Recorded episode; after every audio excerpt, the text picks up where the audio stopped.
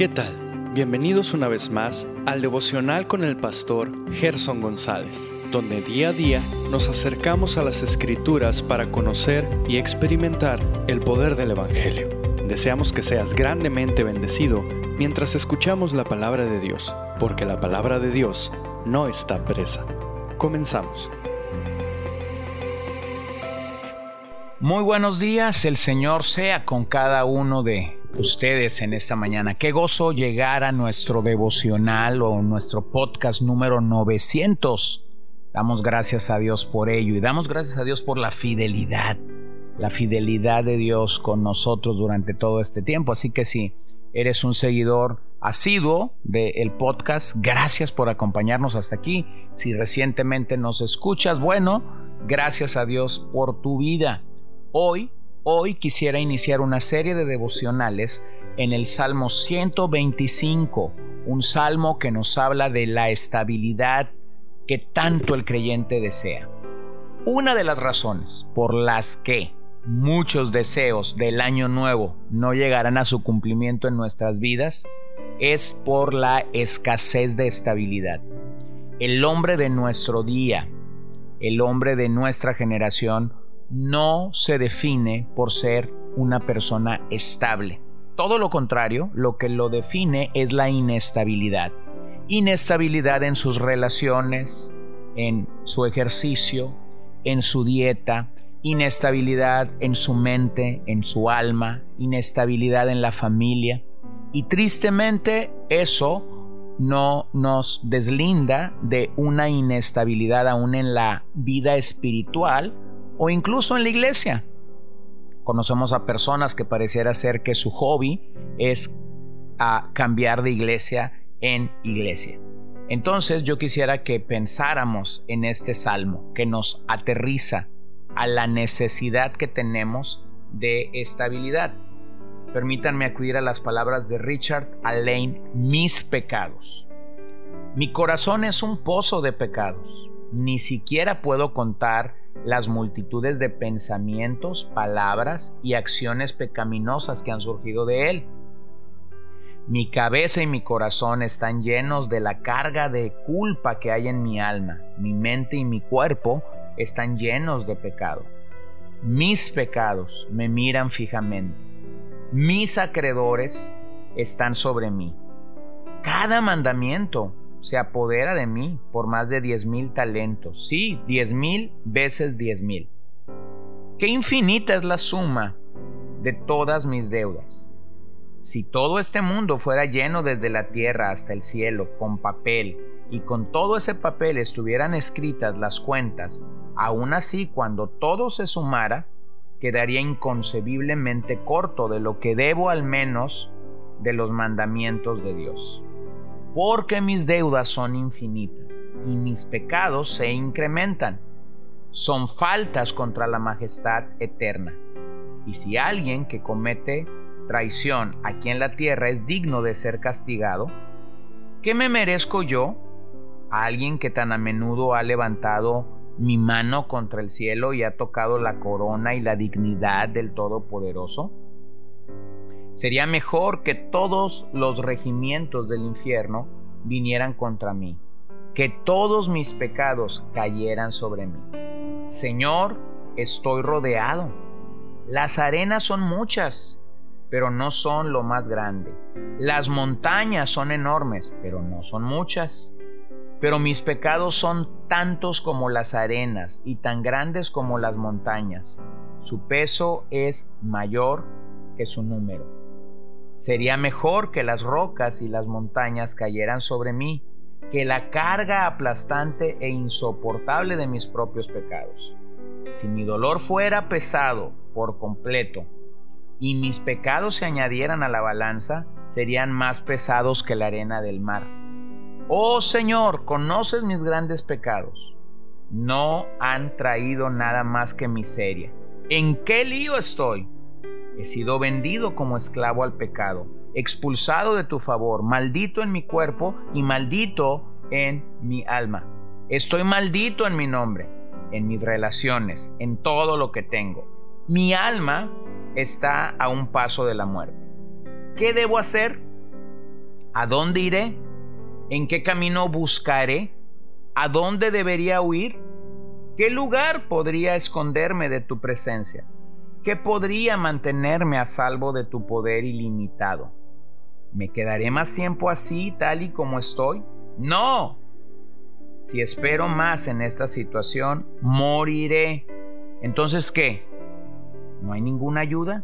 ¿No hay esperanza? Ninguna, a menos que me vuelva. Pero, ¿hay algún remedio por esta miseria tan lamentable? ¿Hay alguna piedad? Sí, tan seguro como que tu promesa es verdad. Dios, tendré perdón y misericordia si ahora genuinamente y sin reservas recurro por medio de Cristo hacia ti. Así que doy gracias con toda mi alma arrodillada, oh misericordioso Jehová, porque en tu paciencia me has esperado, porque si antes hubiera muerto, habría perecido para siempre. Y ahora adoro tu gracia y acepto la oferta de tu misericordia. Renuncio a todos mis pecados y resuelvo mediante tu gracia ponerme a ellos y seguirte en santidad y justicia todos los días de mi vida. Amén.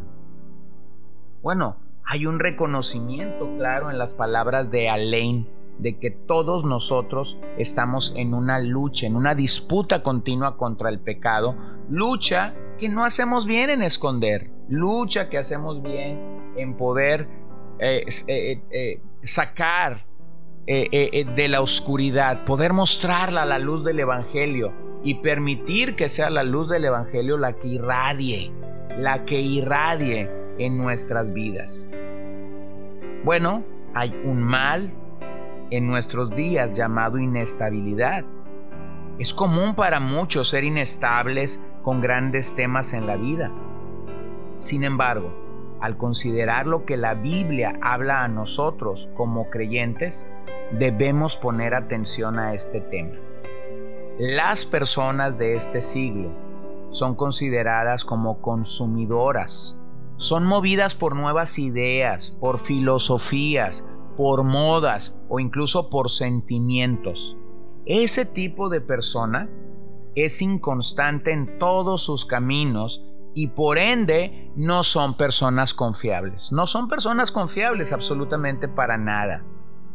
El punto para llegar a ser estables en el Señor es depositar toda nuestra confianza, absolutamente toda nuestra confianza en el Señor. Se cree que este Salmo 125 haya sido escrito después del cautiverio babilónico por los temas que aborda. Quien escribió el Salmo debió haber conocido la región de la cual estaba escribiendo claramente. Así que permíteme llegar al Salmo. Los que confían en el Señor son como el monte Sión, que es inconmovible que permanece para siempre. Como los montes rodean a Jerusalén, así el Señor rodea a su pueblo, desde ahora y para siempre. Pues el cetro de la impiedad no descansará sobre la tierra de los justos, para que los justos no extiendan sus manos para hacer el mal. Haz bien, Señor, a los buenos y a los rectos de corazón mas a los que se desvían por sus caminos torcidos, el Señor los llevará con los que hacen iniquidad. Paz sea sobre Israel. Bueno, claramente es un salmo de contrastes, contrastes claros. Vemos aquí a personas buenas y justas versus personas malas y perversas. ¿Te recuerda a algo ello? Ese es, un, ese es un cuadro vivo de nuestra sociedad ahora mismo. Personas buenas y justas que han sido justificadas y que están siendo santificadas por la obra del Espíritu Santo y por otro lado personas dominadas absolutamente por el pecado. También tenemos la heredad de los justos versus las manos de la maldad. Claramente una idea similar a la que ya hemos expresado. Pero quiero que observes algo en el Salmo, porque es de llamar la atención. Aunque el hombre es inestable, aunque el, hombre se distingue por su inestabilidad, Dios se presenta a sí mismo. No es que alguien opina de él, no, es Dios mismo presentándose a nosotros como inmutable y siempre fiel. En otras palabras, Él no cambia, Él no cambia y Él es siempre constante, siempre constante con sus atributos, siempre constantes con su carácter. Cuando es bueno, siempre es bueno. Cuando es amoroso, siempre es amoroso. Cuando es perdonador, siempre. Cuando es justo, siempre. Bueno, entonces podemos confiar en que lo que el Salmo está haciendo es contrastar el carácter inmutable y siempre fiel de nuestro Señor con nuestro carácter movible e infiel. Lo que este salmo nos ayuda a entender es cómo en nuestras debilidades y en nuestros pecados, tomando las palabras de Richard Allain, nosotros nos caracterizamos por la inestabilidad. Así que lo que el salmista va a hacer en los siguientes versos es desafiarnos a tener estabilidad en la vida. Y él da tres razones por las cuales deberíamos de ser estables. Cuando nuestra confianza está en el Señor, verso 1 y 2. Cuando entendemos la protección divina, verso 3. Y cuando suplicamos delante de Dios por la paz de la comunidad en la que vivimos. Bueno, para ellos era Israel, para nosotros es la ciudad donde vivimos ahora mismo. Agustín de Hipona, el padre de la iglesia primitiva, decía acerca de este salmo. Al tiempo que nos anima a seguir ascendiendo y elevar nuestras mentes en amor y en piedad amorosa en el Señor nuestro Dios, el Salmo nos enseña también a no fijar la mirada en los hombres que prosperan en el mundo y que disfrutan de una felicidad falsa y pasajera.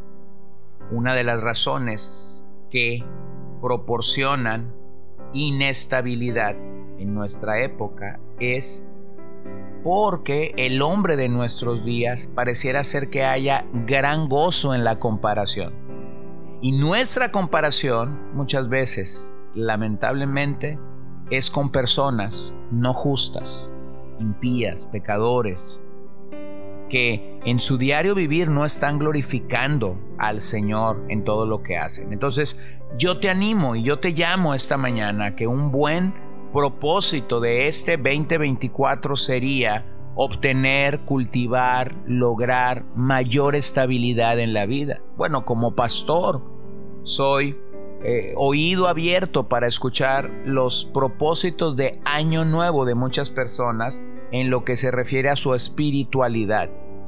Y tristemente veo que esos deseos no son más que simples deseos. Porque para que alguien cultive verdadera espiritualidad se requiere estabilidad. Así que te animo a que puedas meditar en este día qué tan estable, qué tan estable has sido en tu búsqueda por el Señor. Esa búsqueda por el Señor afectará todas las demás áreas de tu vida. Vamos a orar esta mañana. Gracias Dios, gracias por un día más de vida, gracias por salud, Gracias por trabajo, gracias por comida, gracias por casa, gracias por mi familia, gracias por la iglesia en la que me congrego, gracias por todos estos beneficios y bendiciones. Claramente, gracias por salvarnos. Pero yo ruego esta mañana que tú provoques mayor estabilidad en nuestras vidas, que despertemos a la necesidad de verdaderamente ser estables el día de hoy para tu gloria. Lo pedimos en tu nombre. Amén. Gracias por acompañarnos el día de hoy. No olvides compartir este devocional con todos tus conocidos y recuerda que puedes seguirnos en Podbean, Spotify y Facebook como CCBN Los Mochis para que puedas escuchar todos los mensajes, los devocionales y también seguir nuestras transmisiones en vivo. Esperamos que nos acompañes el día de mañana. Que el Señor te bendiga.